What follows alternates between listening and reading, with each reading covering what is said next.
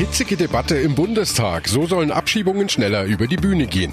Was wird aus der deutschen Autoindustrie? Drei Ministerpräsidenten machen Druck auf Bundesregierung und Machtwort nach Zoff um schweres Mathe-Abi. Bayern ändert Bewertungsschlüssel nicht. Besser informiert aus Bayern und der Welt. Antenne Bayern. The Break. Willkommen zum Nachrichtenpodcast von Antenne Bayern. The Break ist die Auszeit für mehr Hintergründe, mehr Aussagen und Wahrheiten zu den wichtigsten Themen des Tages. Es ist Freitag, der 7. Juni 2019. Redaktionsschluss für diese Folge war 16 Uhr. Ich bin Antenne Bayern Chefredakteur Ralf Zinno. Da ging's heute zeitweise hoch her im Deutschen Bundestag. Grüne und Linke warfen der Bundesregierung vor, Grund- und Menschenrechte zu verramschen und auch gegen Europarecht zu verstoßen. Was die Gemüter so erhitzte, war das sogenannte geordnete Rückkehrgesetz von Bundesinnenminister Seehofer, das heute vom Bundestag beschlossen wurde. Es soll die Abschiebungen abgelehnter Asylbewerber erleichtern und dafür sorgen, dass nicht mehr so viele Abschiebeversuche scheitern wie bisher. Antenne Bayern Reporter Dirk Zeitler, du hast die Debatte für uns verfolgt was flog den Parlamentariern denn da beispielsweise so ja um die Ohren? Unionsfraktionsvize Thorsten Frei fand in der Debatte doch ziemlich deftige Worte. Also um ganz ehrlich zu sein, Frau Kollegin, ich weiß nicht, wie man so einen Schwachsinn, den Sie hier gesagt haben, begründen kann. Wirklich. Und linke Abgeordnete Michel Brandt kassierte einen Ordnungsruf von Bundestagspräsident Wolfgang Schäuble, weil er Nazis aus dem Bundestag gerufen hatte und das als der AfD-Abgeordnete Gottfried Curio am Rednerpult stand. Aber jetzt mal zum Inhalt des Gesetzes. Wird es denn dadurch künftig tatsächlich mehr Abschiebungen geben? Das ist zumindest die Hoffnung der Bundesregierung. Bundesinnenminister Seehofer sagte. Menschen ohne Bleiberecht müssen unser Land verlassen. Einer Pflicht zur Ausreise muss auch eine tatsächliche Ausreise folgen.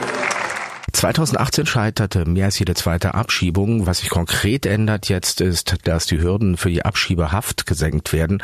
So soll verhindert werden, dass Ausreisepflichtige vor einem Abschiebetermin untertauchen, dass deutlich mehr abgelehnte Asylbewerber ohne Duldung letztendlich abgeschoben werden, ist allerdings eher unwahrscheinlich. Warum ist es denn überhaupt so schwierig, abgelehnte Asylbewerber in die Heimatländer zurückzuschicken?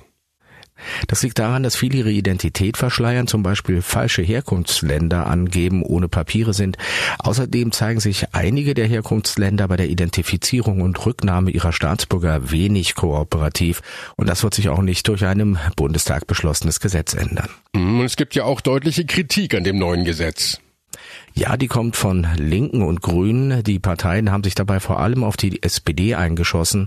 Der Vorwurf, die SPD habe sich aus Macht, Kalkül und gegen eigene Überzeugung für diesen Gesetzentwurf entschieden.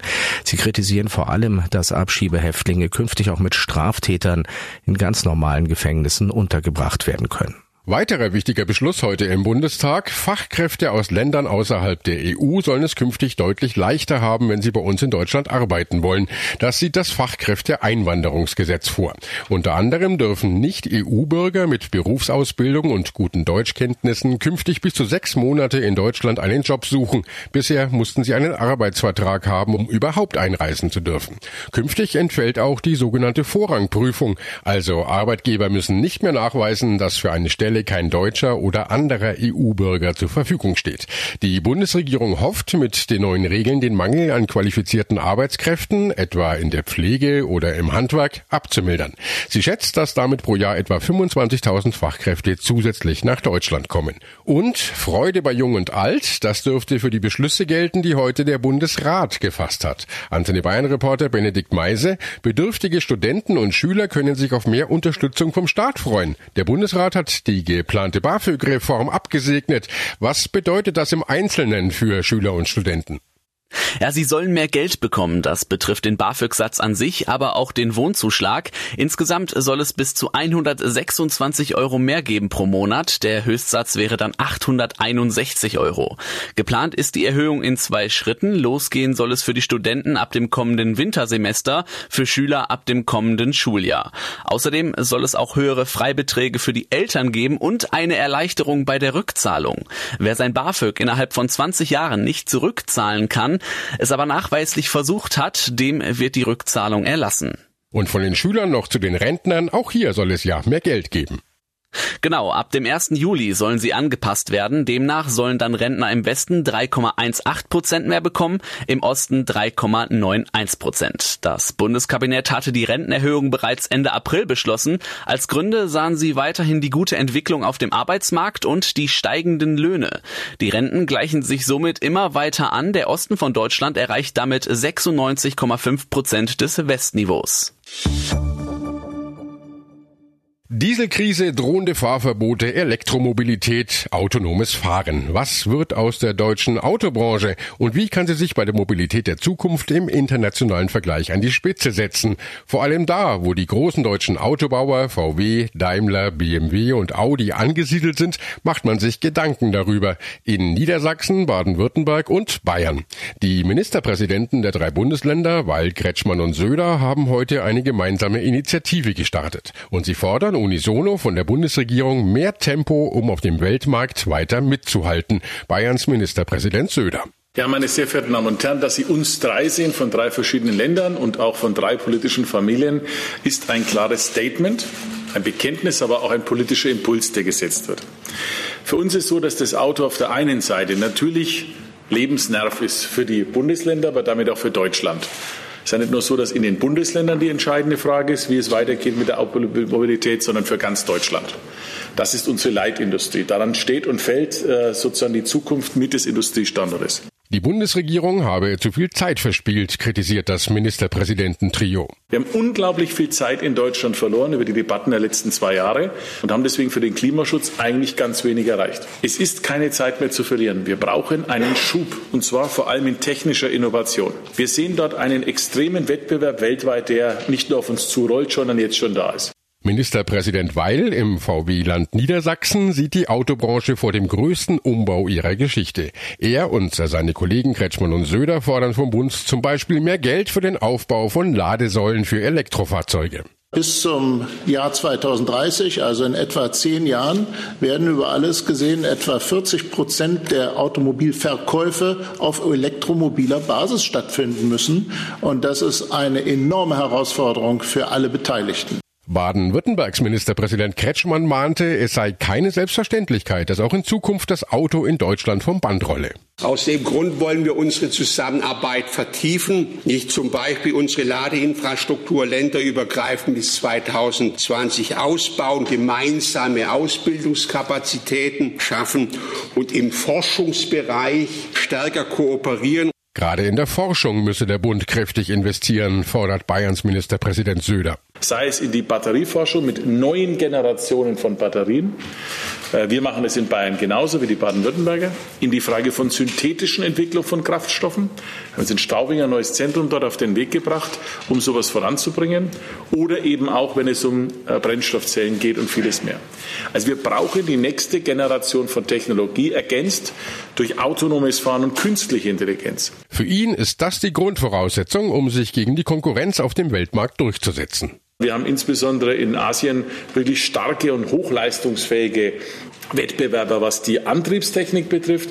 Und wir haben in den Vereinigten Staaten Hauptwettbewerber, was das Thema autonomes Fahren betrifft. Und da müssen wir uns bewegen und müssen uns bewähren und am Ende den Wettbewerb erfolgreich gestalten.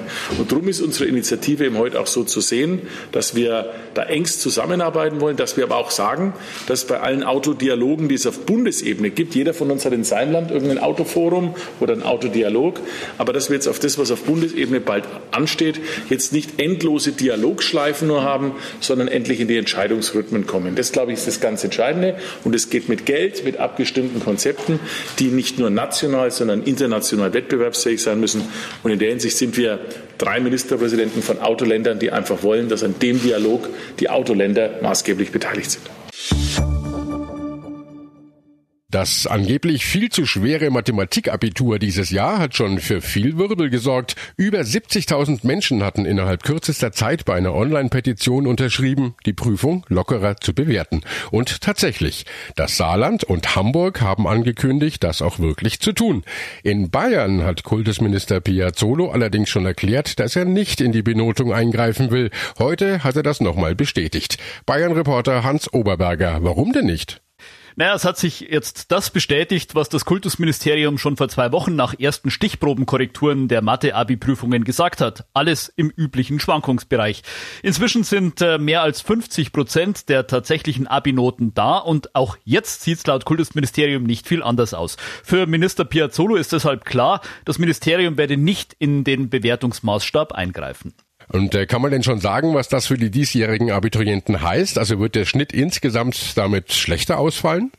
Genau sagen kann man das noch nicht. In den vergangenen Jahren hat der Abiturschnitt in Bayern bei rund 2,3 gelegen. Die bisherigen Korrekturergebnisse lassen da aber noch keine Rückschlüsse zu, wie er dieses Jahr ausfallen könnte, zumal bis heute auch noch Nachprüfungen gelaufen sind, die noch gar nicht korrigiert sein können.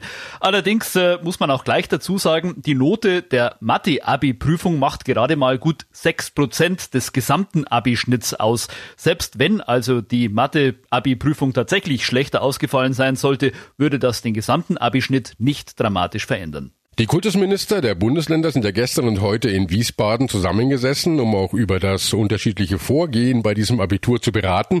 Welche Konsequenzen ziehen Sie denn jetzt daraus? Künftig soll es äh, für die Länder genauere Richtlinien geben, nach denen die jeweiligen Aufgaben aus dem Pool von Abi-Prüfungen entnommen werden. Es ist ja nicht so, dass alle Bundesländer das gleiche Abitur schreiben, sondern sie bedienen sich zum Teil aus einem gemeinsamen Pool von Aufgaben. Zusätzlich können die Länder dann noch eigene Aufgaben dazunehmen. Dieser Pool selbst aber habe sich bewährt, hat der derzeitige Präsident der Kultusministerkonferenz, der hessische Kultusminister Alexander Lorz erklärt. Die Probleme heuer hätten nichts mit dem Konzept des Pools an sich zu tun, sondern mit der Zusammenstellung der Klausuren in den verschiedenen Ländern und das will man künftig eben besser regeln. Das heißt, in Bayern gibt's im Großen und Ganzen nach diesem Abi-Hickhack eigentlich nichts Neues. Naja, man muss natürlich auch die Kirche im Dorf lassen. Offenbar waren die Aufgaben zwar tatsächlich etwas schwerer als sonst, aber eben auch nicht völlig daneben. Der Wirbel ist ja erst gekommen, weil einige Abiturienten es sehr geschickt verstanden haben, über diese Online-Petition für Wirbel zu sorgen. Aber es gibt tatsächlich eine Änderung, die allerdings mit diesem Matti-Abi-Trubel gar nichts zu tun hat. Piazzolo hat heute gerade angekündigt, dass Abiturienten in Bayern künftig in der Oberstufe wieder selbst Schwerpunktfächer wählen können. Künftig soll es dort wieder ein oder zwei Fächer mit vertieftem Niveau geben, hat Piazzolo der Mainpost gesagt. Anders als früher soll dafür aber nicht mehr der Begriff Leistungskurse verwendet werden und sie sollen auch inhaltlich etwas anders ausgestaltet werden. Hm, danke Hans. Und das war The Break, der Nachrichtenpodcast von Antenne Bayern an diesem Freitag, den 7. Juni 2019. Ich bin Chefredakteur Ralf Zinno. Antenne Bayern. Besser informiert. Jeden Tag. Zu jeder vollen Stunde auf Antenne Bayern. The Break. Jetzt abonnieren.